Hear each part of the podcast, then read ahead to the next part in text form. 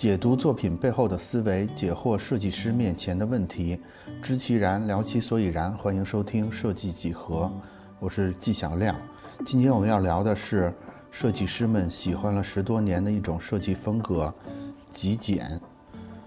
那这个开头可能大家就不太能接受，为什么呢？因为大家可能会说什么叫设计师喜欢？怎么就才十来年？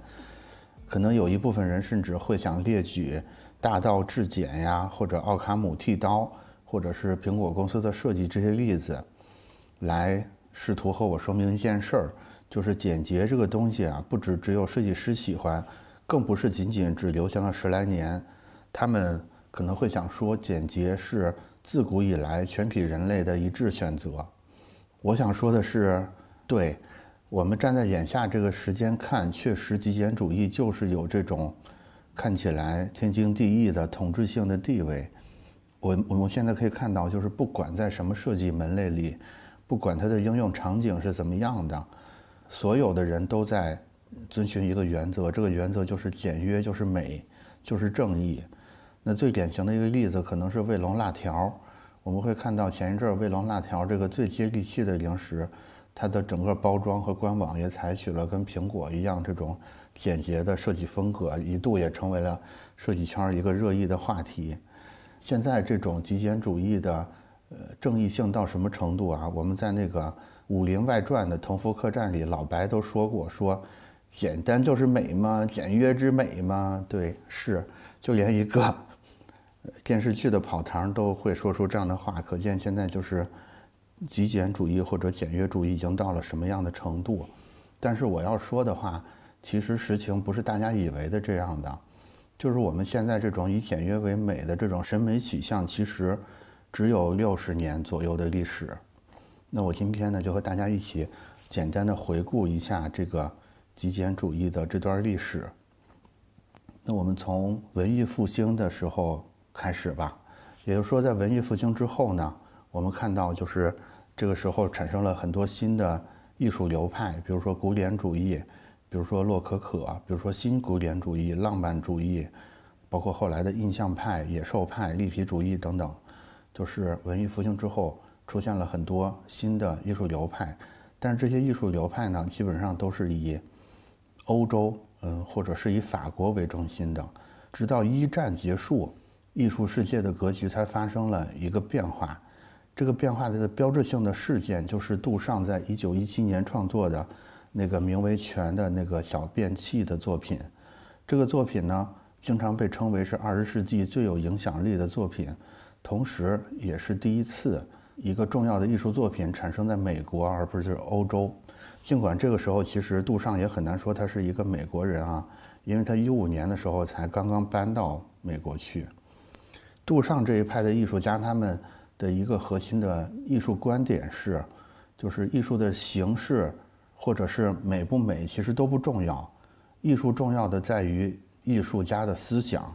就是这种价值取向，其实导致了后来我们接下来要说的一系列的演进。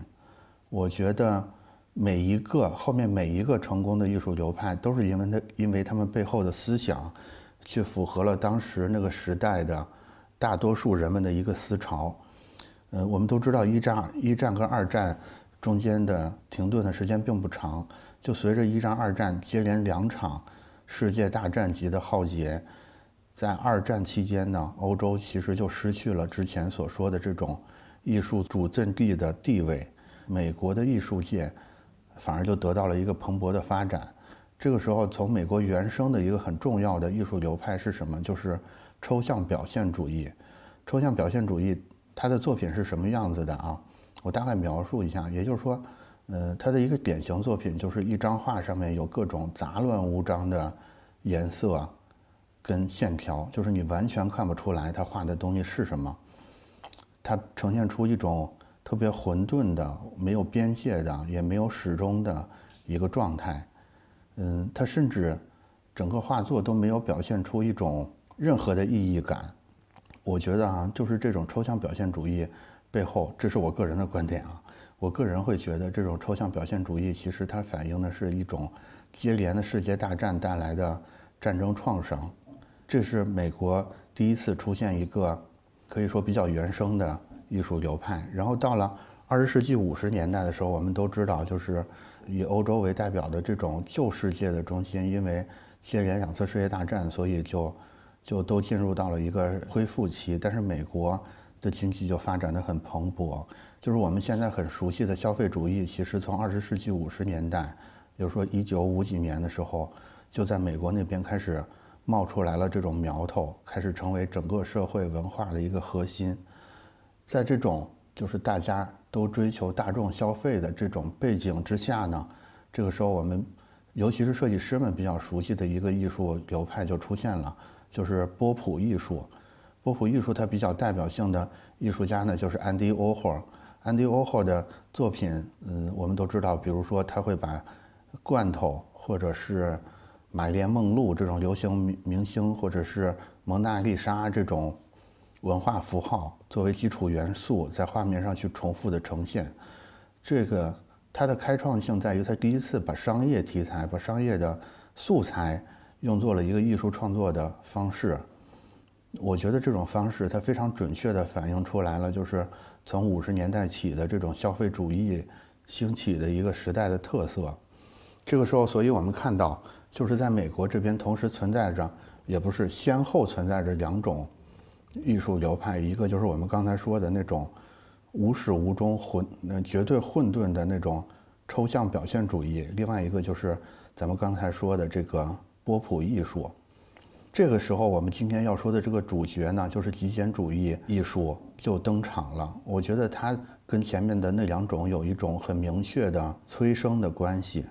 在这个极简主义的流派里边，一个典型的画家呢，就是这个莱因哈特。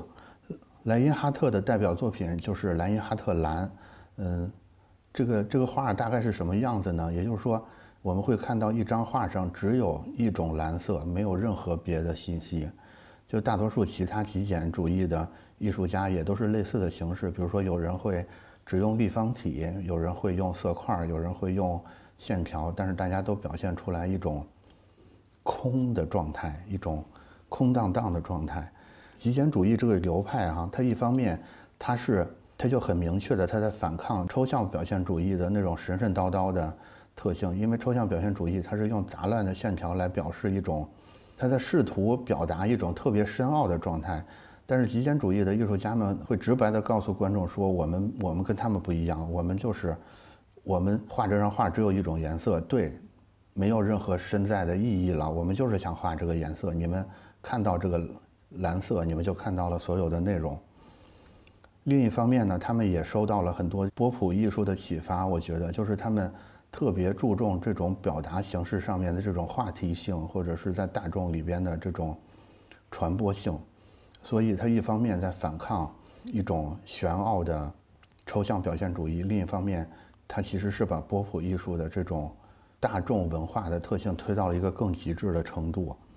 所以它呈现出了一种完全抛弃了技术的一个样貌。也就是说，我们之前传统传统的架上艺术，经常是需要艺术家进行很多技法的训练的。嗯，你可能要画很多年的画，你才可以去成为一个艺术家。但是到了极简主义这里，可能他的想法就变得更重要了。他其实再一次印证了我们说的那个观点，就是艺术的价值在于思想。好，这是在美国这边发生的事儿。欧洲那边其实也在发生一个呃风格的演变，就是尽管它可能已经失去了去推动整个世界艺术发展的这个地位，但是仍然在发生很多事儿，仍然也兴起了一种艺术创作或者是设计的风格。这个风格呢，就是国际主义风格。这个国际主义风格其实又叫瑞士风格，它主要是在一战左右就在欧洲萌芽，然后在二战后在瑞士兴起的，也是到六七十年代在美国得到了一个充分的发展。嗯，这个风格大家听国际主义这个名字可能有点陌生，但是其实，尤其对我们设计师来说，简直是特别熟悉的。比如说，所有平面设计师必读的一个版式设计的经典，叫做《平面设计中的网格系统》这本书。他在宣扬的这种网格系统，就是典型的国际主义风格设计的一种思想。嗯，这个思想的核心是什么呢？就是他在使用，比如说网格这种理性科学的方法进行，信息的最大化传达。国际主义它基本上是呃倡导说要让所有的东西回归到内容本身来，然后要放弃一切形式上面的这种装饰性。这种国际主义风格能够风行起来，其实是因为二战之后，国际间，尤其是西欧之间，嗯，需要加强文化或者是设计上面的交流，所以大家需要放弃这种各个地区的这种特色，就回归到一个统一的框架之下。那除了我们刚才提到的网格系统之外，现在还有很多我们身边熟悉的东西。其实他们也有很明确的国际主义风格的影子在里边，比如说 VI 手册，比如说黑体字等等之类，你会发现他们背后都是带着一种思潮。这个思潮就是我要用一种非人格化的、非个人化的，用一种规范化或者系统的方式来实现一个设计的目标。所以呢，我们现在就看到这种。源自欧洲的设计思潮和同期正在美国发生的简约主义的思潮，他们在表现上很类似。比如说，他们都会采用一种看起来十分简单、元素很少的形式去展现，但是与此同时呢，他们背后又有着完全不一样，甚至是相反的一个追求。嗯，我们仔细去看这个，我们仔细去看美国的这个简约主义，我们会发现它背后。想强调的是艺术家的一种个人的表达，也就是说，他对形式是很看重的。比如说，这种一张很大的画，上面全是蓝色，它本身就带着很很强烈的这种用用这种符号化的形式去吸引注意力的想法在里边。国际主义呢，尽管也很简单，但是它完全是另一个思路，就是它其实是反形式的，它要求把形式都变成。科学的方式，反而它要注重的是把内容给突出出来，所以我们会发现，这两种风格，嗯，这个时候发生了一种看起来很像，但是背后的又无法调和的状态。后来这两者之间是发生了一次融合的，也就是说变成了，比如说我们今天习惯的这种简约主义或者极简主义是这两者结合之后的成果。但是他们这个这两个看起来。水火不容的流派是怎么完成融合的呢？我觉得他们融合其实有一个根基，嗯，简要的说吧，国际主义它可能更看重的是内容，然后极简主义更看重的可能是形式。看起来形式跟内容在这儿产生一个不可调和的矛盾，但是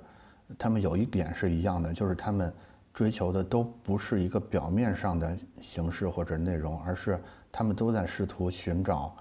形式的本质是什么？内容的本质是什么？所以他们在本质这一点上完成了一个交汇。他们交汇的这个点，我们其实是很熟悉的，也就是，也就是开头的时候，为什么有人会觉得极简主义这个东西已经存在很久了？这个东西就是两千年前，我们老子《道德经》里有这么一句话，叫做“万物之始，大道至简，言化至繁”。包括我们东方的。呃，日本的这种侘寂文化，它背后也是一种类似的美学追求。这个追求就是对事物的本质的探索和呈现，不管这个事物它是嗯内容向的还是表现向的，总而言之，只要它是本质，就可以借由这个点实现一个融合。所以我们就看到，就是欧洲的这个国际主义设计跟跟美国的这个极简主义设计就完成了这个融合。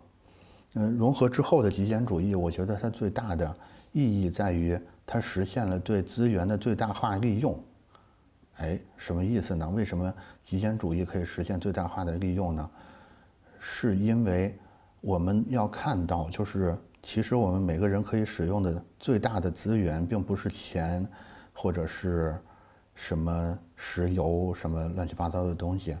最大的资源是自己的时间、精力。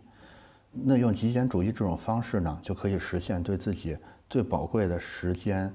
精力这些资源的最大化利用。就是当我们身边的物件逐渐减少，我们我们接触到信息量降低的时候，那么剩下的仅有的几个物体、仅剩的一些信息呢，就自然的会得到我们更多的关注。同时呢，如果我们处在一个这种比较简单的环境里边，其实经常也会有更加平和的心情。我们要看到一点，就是我们有时候在追求很多的物质，或者是追求很多的信息，但是这种追求其实并没有带来很大的价值。与其说我们在呃试图获得这些价值，不如说我们只是在用这些更多的物品、更多的信息来来补偿我们安全感上面的缺失。其实大多数是没有存在的必要的。就是说到这儿的时候，我就会想起一个画面，呃，我不知道听众，听众你们有没有看过这个这张照片？这张照片是乔布斯年轻时候的照片，它是夜间的一张照片。然后在夜晚的台灯下呢，那个照片里还比较年轻的乔老爷，他就穿着他标志性的黑色 T 恤和牛仔裤，坐在坐在地板上，看着镜头。然后这个照片里边，乔布斯的家里呢。就只有几本书和一台音响，可以说家徒四壁也不为过。但是我觉得这个其实反映出来了一种极简主义生活方式的人的一个生活状态。我甚至会觉得，正是因为乔布斯选择了这种极简主义的生活方式，所以他把他的注意力全部都集中在了少数的真正重要的一两一两件事上，所以他才能设计出 iPhone 这种。只有一个按钮的这种划时代的产品，嗯，其实我觉得现在极简主义的风行，乔布斯在里面起到了不可估量的、不可替代的作用。那说到这儿呢，我觉得大家可能会产生一个误会，就是我说了半天全是在说极简主义的好，是不是？我们现在嗯，正好在追求极简主义，极简主义又这么好，又大道至简，所以我们就已经找到。世间的真理了呢？其实也不是的啊。我觉得事情的真相是，我们始终在简单和复杂之间是反复横跳的。我觉得可能再过十年，嗯，或许那个时候极繁主义就会成为整个社会的主流。那个时候，呃，或许也有一个人，他就会对极繁主义做一番。理论支持，或者是历史回溯，那个时候我们可能会产生一个感觉啊，好像丰富才是世间的真相，这都是这都是很正常的啊。我我觉得，你看我们中国的历史，历史上也有追求简约的大宋，也有追求这种辉煌繁华的大唐，甚至比较极端的是，你像雍正跟乾隆，他们父子俩的审美都截然相反。我们现在经常会去嘲笑那个乾隆的这种农家乐式的审美，但是或许再过十年，当极繁主义盛行的时候，那个时候的人们或许会来嘲笑雍正的这种穷人的审美，也不一定。所以呢，我们会看到多和少，它都只是一种表现形式。我们古今中外，我们去追求的那个极简，我们去追求的那个简约，其实追求的都不仅仅是。简单这种形式，而是说，都在追求对事物本质的追问，以及试图用一个简单的方式去回答这个问题。其实，我觉得这件事儿的核心价值在于你去追问的那个好奇心，而不是答案是什么。答案或许是很简单的，就是 E 等于 mc 的平方，一加一等于二，也或许是很复杂的，我就是需要。需要写一整本演算纸才能把这个过程说明白。其实，结果是极简或者是极繁的，嗯，或许不重要，但是追求本质的那个好奇心是很重要的。我不知道你们对极简或者是极繁是怎么看的？你们感觉现在我们仍然在极简主义的高峰期，还是说极简主义已经有开始往极繁主义转变了呢？欢迎在评论区，我们一起讨论一下这个话题。我们下期继续聊。